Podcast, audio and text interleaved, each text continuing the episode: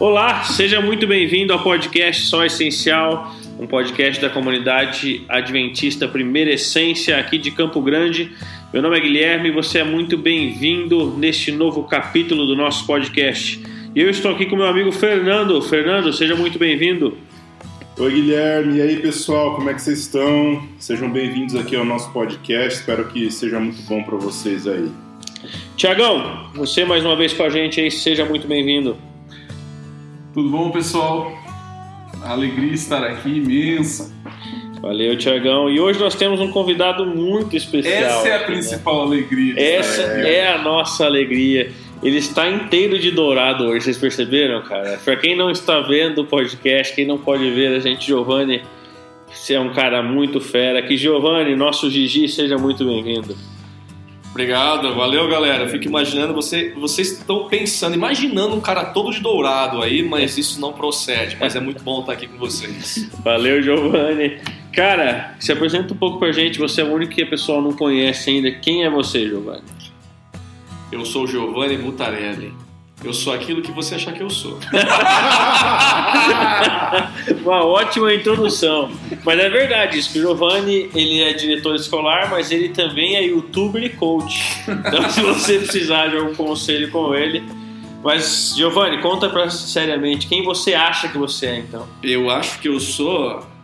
Eu sou administrador escolar, sou pai da Júlia e da Giovana, esposo da Janaína, apaixonado por Jesus, vascaíno e sou diretor de escola. Por enquanto, eu, eu, era diretor aqui em Campo Grande, agora estou, estou, estarei sendo transferido, vou ser diretor na cidade de Dourados. Ah, agora eu entendi a cor, cara. Agora eu entendi É, porque ele por veio assim. Mas legal, Giovanni, seja muito bem-vindo, cara. Você é um cara muito querido por nós e também eu acho que a nossa plateia e os nossos ouvintes vão gostar muito de você. Mas, pessoal, hoje o nosso tema que a gente separou para discutir é um tema meio, não vou dizer só polêmico, mas até grave, né? Que é uma questão do abuso. Você já deve ter visto pelo título do podcast. De acordo com os dados do Ligue 180, a quarentena recomendada pelos governos para tentar é, fazer uma forma de conter a propagação do coronavírus acabou acarretando um aumento de 9% nos números de ligações para o canal que recebe denúncias de violência contra a mulher. Segundo a Ouvidoria Nacional dos Direitos Humanos, a média diária entre o dia 1 e 16 de março eram de 3.045 ligações recebidas e 829 denúncias. Agora, de 17 a 25 de março, esse número aumentou para 3.303 ligações e 979 denúncias registradas. Então, isso causa um impacto muito grande, assim, quase 300 casos a mais numa, numa diferença, numa questão de um de uma mesmo número de quantidade de dias. E hoje eu estava olhando no, no Instagram da vida aí e eu vi que uma das grandes lojas aí fez uma propaganda que dentro do aplicativo dela agora tem um botão que a mulher pode denunciar que está sofrendo violência doméstica. Eu achei muito interessante isso, como a sociedade está pensando nisso e como eu acho que a gente tem que trazer também para o nosso ponto religioso. Porque hoje em dia a gente tem muita discussão sobre isso, né? Como, como, como acontece, o que a mulher deve fazer, o que deve acontecer, como deve ser o procedimento.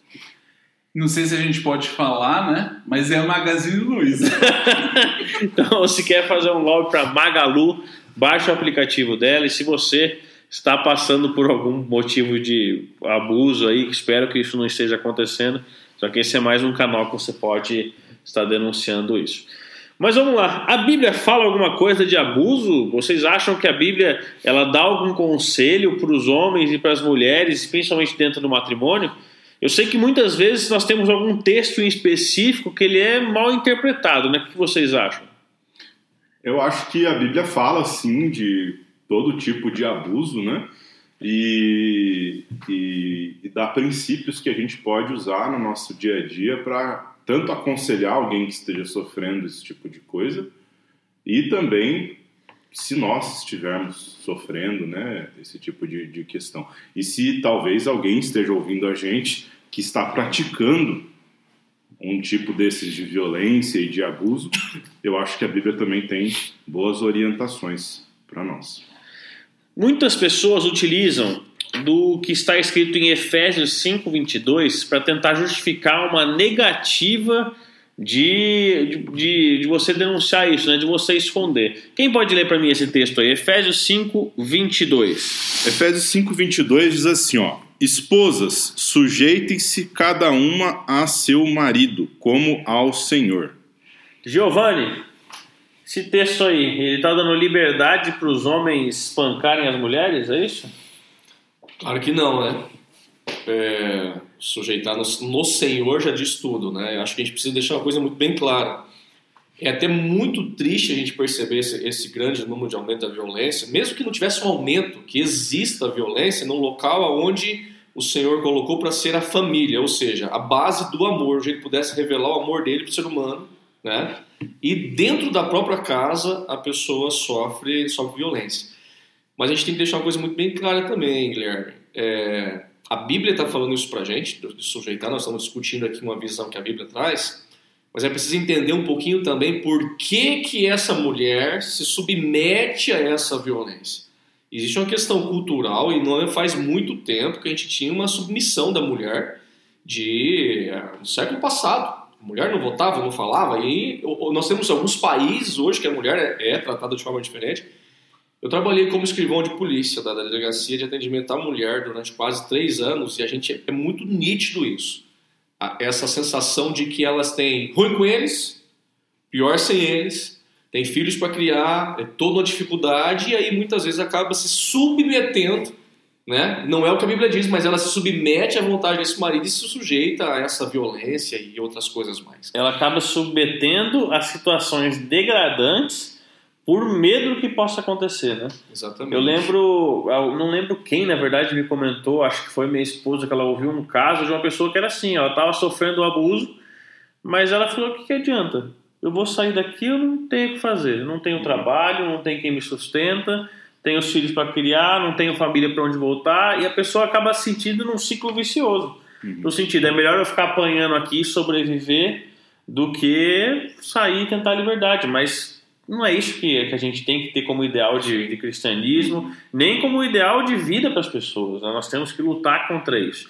E se formos ver o contexto do que, do que nós estamos vendo na Bíblia, é isso o contexto não é que a mulher deve ser submissa ao homem a ponto de ser submissa fisicamente e aceitar tudo o que está acontecendo, né? O que, que o apóstolo estava querendo dizer nesse texto? O que, que vocês acham ali? Principalmente nós verificarmos a continuidade, que também existe um conselho para os homens, né? É, eu acho interessante isso, Gui, que o, esse verso de Efésios 5:22, como a gente tem é, frisado aqui na primeira essência em todas as programações, em diversos contextos, é, nós não devemos ler a Bíblia a partir de um verso só. Esse, esse verso que a gente acabou de ler, está dentro de um contexto condicional. A mulher vai se sujeitar ao marido se ele cumprir essa condição que eu vou ler agora, que é a partir do verso 25. Diz assim, ó: Maridos, ame cada um a sua esposa como Cristo amou a igreja. E como é que Cristo amou a igreja? Ele entregou a vida por ela a fim de torná-la santa, purificando-a ao lavá-la com água por meio da palavra. E aí ele continua descrevendo. Então, assim, olha que interessante, né? E aí, aí vai a pergunta: é, tudo bem, mulher, você vai se sujeitar a um homem que está te maltratando, te humilhando, te agredindo fisicamente, te fazendo às vezes fazer coisas que você se sente pior como pessoa fazendo? Ou você vai se sujeitar a um homem que quer não apenas que você seja uma pessoa cada vez melhor, que você atinja tudo aquilo que você pode atingir como pessoa, mas também que você se, se torne mais próxima de Jesus. Olha que coisa diferente, né? Então é um contexto muito específico que esse verso está trazendo para a gente de sujeição. É condicional, né? Essa sujeição ela não é uma sujeição cega, ela é uma sujeição baseada no princípio do amor, né? E é uma sujeição mútua, né? Pelo que ele está dando a entender aqui, poxa, o marido tem que estar tá a ponto de morrer pela esposa, né? E eu acho que é, essa questão do morrer, Fernando, é, talvez é muito fácil assim, ó, um dos dois vai ter que morrer, tá? Vamos ter que escolher quem vai morrer agora. Então eu entrego minha vida para que ela viva. Eu acho que é mais assim, é, não morrer pela esposa, mas viver com a esposa. Sim não pede igualdade, não pede amor, não pede respeito, valorizando a esposa, valorizando a mulher. lutando com ela pelos seus sonhos para que essa família possa crescer submetidos à vontade de quem? À vontade de Deus. Deus jamais, é, no sua infinita bondade, no seu infinito amor, que a gente não consegue nem entender, ele não criaria ninguém para ser menor do que o outro, mas para andar no mesmo ladinho aqui, submetidos à vontade do nosso Deus. Uhum. É, é só continuar o texto, né? É só continuar o texto que a gente consegue ver que tem tantas outras coisas. Falando, por exemplo, o marido falando que é, deve amar a esposa como ama o seu próprio corpo, enfim, como se ama, né? E, e etc e tal. Agora, interessante, né? Nós, como vocês falaram, nós vivemos uma cultura e olha só, a gente só está falando da violência contra a mulher, né? E, Uhum. eu concordo que aqui, acho que esse tem que ser o enfoque, violência contra a mulher, contra criança e tudo mais. Mas, por exemplo, essa semana, não sei se a semana ou semana passada, eu li um artigo dizendo, né, num, num país europeu, que já tem uma outra cultura, né? Já tem outro tipo de coisa, de homem sofrendo já violência de mulher, de violência física, de violência emocional, entendeu? Uhum. Então, a- a- a- o problema da violência não é algo que está no homem. Uhum. O problema da violência é algo que está na humanidade. Uhum. E não só no homem. É claro que aqui na nossa, no nosso país, na nossa cultura, a, a violência, evidentemente, né, nem sei se existe uma violência de uma mulher contra um homem aqui no nosso país. Então, esse é um ponto que me chama a atenção. Agora, algo que também me, me faz me preocupar, e, e tá aí o porquê que a gente quis falar sobre esse tema, é que existe muita gente que às vezes está sofrendo violência já há muito tempo, que às vezes não consegue mais sair disso, você entendeu? Às vezes não consegue ver luz no fim do túnel. Uhum. E a gente tem que dar luz no fim do Sim. túnel, tem que mostrar que assim, existe vida, existe, existem coisas que a gente pode fazer. Uhum. E uma comunidade como uma igreja pode ser um local para auxiliar, entendeu? É, a pessoa a ter uma, uma nova vida, com certeza. Né? É. Às vezes, muitas dessas pessoas às vezes, sofrem aquilo da, da síndrome de Estocolmo, né? Sim. Enfim, às vezes tá, tem tanto tempo já sendo violentado emocionalmente e tal, às vezes começa até a defender o, o, o abusador, entendeu? Uhum. Defender o agressor. Então, assim, eis a necessidade da gente estar sempre estudando, da gente procurar psicólogos, de procurar especialistas para que a gente possa realinhar vida. Eu, eu queria só dizer um- algumas duas coisas sobre isso ainda, que o Tiago pontuou aí, muito importante. Sim, é, olha, olha a necessidade da gente entender o contexto da palavra de Deus quando ela foi escrita, para a gente poder aplicá-la de forma melhor. Então, o contexto na qual ela foi escrita, o machismo era estrutural, né? E, e muito mais estrutural do que hoje. Então, de fato, o, o homem era o poder maior da relação. Sim. Mas isso daí é maleável. Então, o Tiago citou um, um exemplo de alguns países, né, raros, mas que tem essa questão da, da mulher fazendo a violência contra o homem. Nós temos a violência contra o idoso, contra o deficiente físico, né? nós temos a violência contra a criança e o adolescente, e tudo isso é, nos coloca, então, que a gente precisa entender, aplicar esses versos que a gente leu no seguinte sentido: o mais forte, vamos dizer assim, ou aquele que está detendo o poder da força bruta, ele precisa ser aquele que está disposto a morrer primeiro. Morrer não no sentido literal, como o Giovanni bem pontuou, mas morrer para o seu próprio eu. Para suas próprias vontades. Exatamente, para os seus próprios impulsos, para não agredir outra pessoa. E uma segunda coisa que eu queria falar, só isso, é a gente sabe que existem vários fatores que estão relacionados com, às vezes, a, a perpetuação de um abuso, de uma violência. E aqui nós queremos tratar especificamente de um só. Que você que está sofrendo isso não precisa se culpar e e não pode se culpar de procurar ajuda e interromper esse ciclo de violência. A gente, como cristãos, nossa comunidade como igreja cristã, apoia você nesse processo. É, e assim, a gente sabe que o poder público está aí. Uhum. Você tem leis específicas para isso, você tem todo um aparato do Estado para essa situação, mas nós, falar, nós vamos usar aqui de comunidade, de igreja, mas nós que dizemos ser cristãos, que propagamos o que Cristo fala, a essência do que Cristo fala é o quê? O amor. Se tem amor, não pode ter violência. Se tem amor, não tem abuso. Então, é, eu acredito que é, chega a ser inadmissível para nós, enquanto cristãos, perpetuar com isso. Então, tem que procurar ajuda, a igreja tem que se posicionar é, é, para romper isso. Ah, mas vai causar, vai causar escândalo. Não importa. A violência está aí para ser. O problema que eu acho que até dá para a gente discutir numa próxima é que existe uma violência, às vezes até eclesiástica, né? Sim, né? É. Existe uma violência é, dentro da igreja. Então, algumas pessoas quando vão reportar violência que sofre em casa, pode ser que exista algum clérigo, né? Sim. Enfim, que coloque isso como não, meu Deus, isso pode causar algum tipo de, é, de problema para a igreja, porque vocês são da igreja. Esqueçam isso, entendeu? A gente até um dia vai falar sobre isso, mas esqueça isso e denuncie com toda a certeza. Com certeza. Eu me lembro do que está escrito em Romanos 13, 3 e 4, que dá uma fortalecida em toda essa ideia do que a gente está falando aqui, de não ter esse receio de a gente começar a expor essa situação e sair desse, dessa problemática que muitas pessoas passam por isso. Então, o que se encontra na Bíblia diz assim: Pois os governantes não devem ser temidos, a não ser por aqueles que praticam o mal. Você quer viver livre do medo da autoridade? Pratique o bem e ela o enaltecerá pois é serva de Deus para o seu bem. Mas se você pratica o mal, tenha medo, pois ela não porta a espada sem motivo. É serva de Deus, agente da justiça para punir quem pratica o mal. É, esse texto aí, Guilherme, que você leu, ele, ele, assim, a gente sabe que ele foi escrito num contexto em que talvez os governos eram piores do que são hoje, né? Foi escrito no Império Romano, na época do Império Romano. E é interessante quando Paulo fala, olha, é, a pessoa que está cometendo um crime, que está fazendo mal, essa pessoa, ela, é, a, o governo está ali para restringir o mal. Não no sentido de que o governo vai conseguir restringir o mal de uma forma é, que a gente pode idealizar. Não, não, não é isso. Mas existe o governo, ou o poder estatal, para de fato, pelo menos alguma coisa conseguir segurar.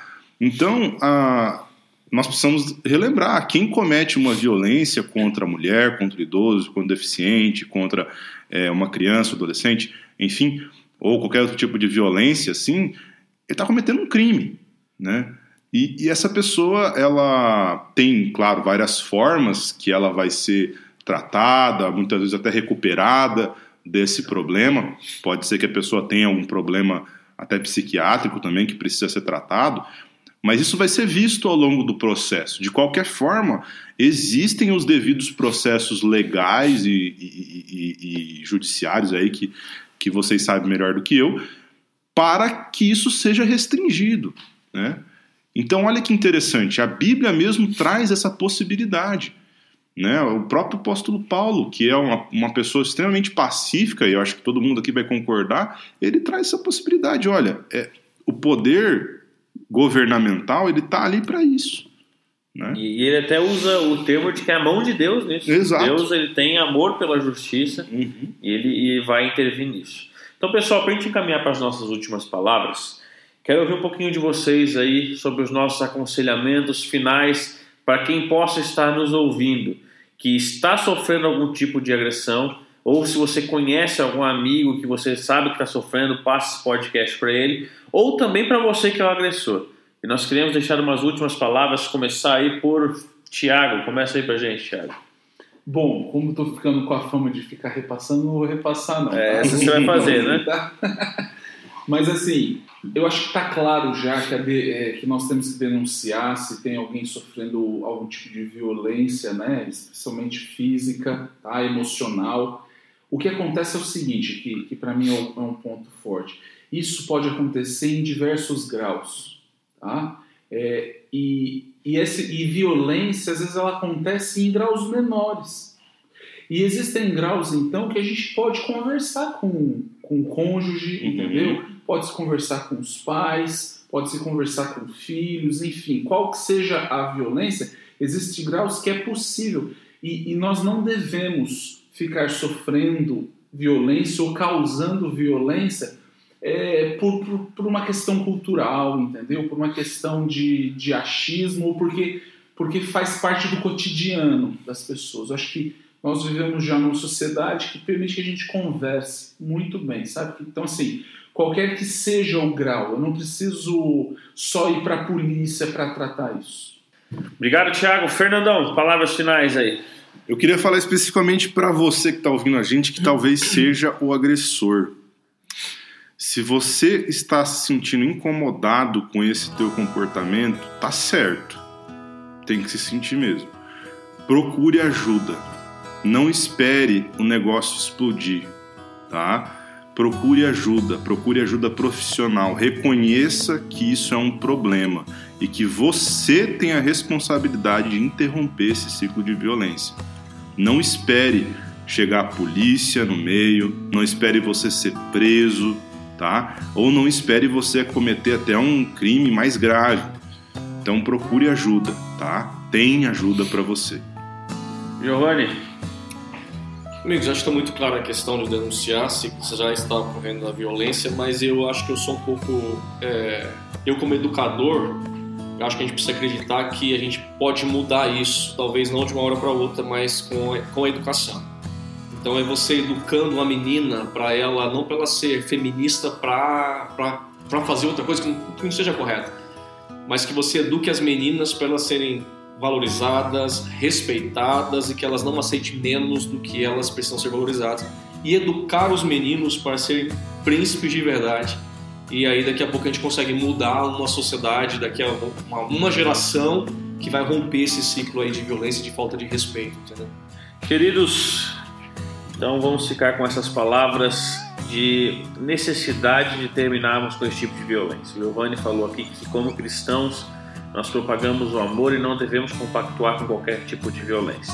Então, você é agressor, meu amigo, volte-se a Deus, volte-se à, palavra e veja que você precisa de ajuda também. Procure profissionais. É, não tenha vergonha de expressar o que está acontecendo para que possam ser tomadas as medidas possíveis para que possa não só ajudar o seu companheiro ou seu companheiro, mas te ajudar também.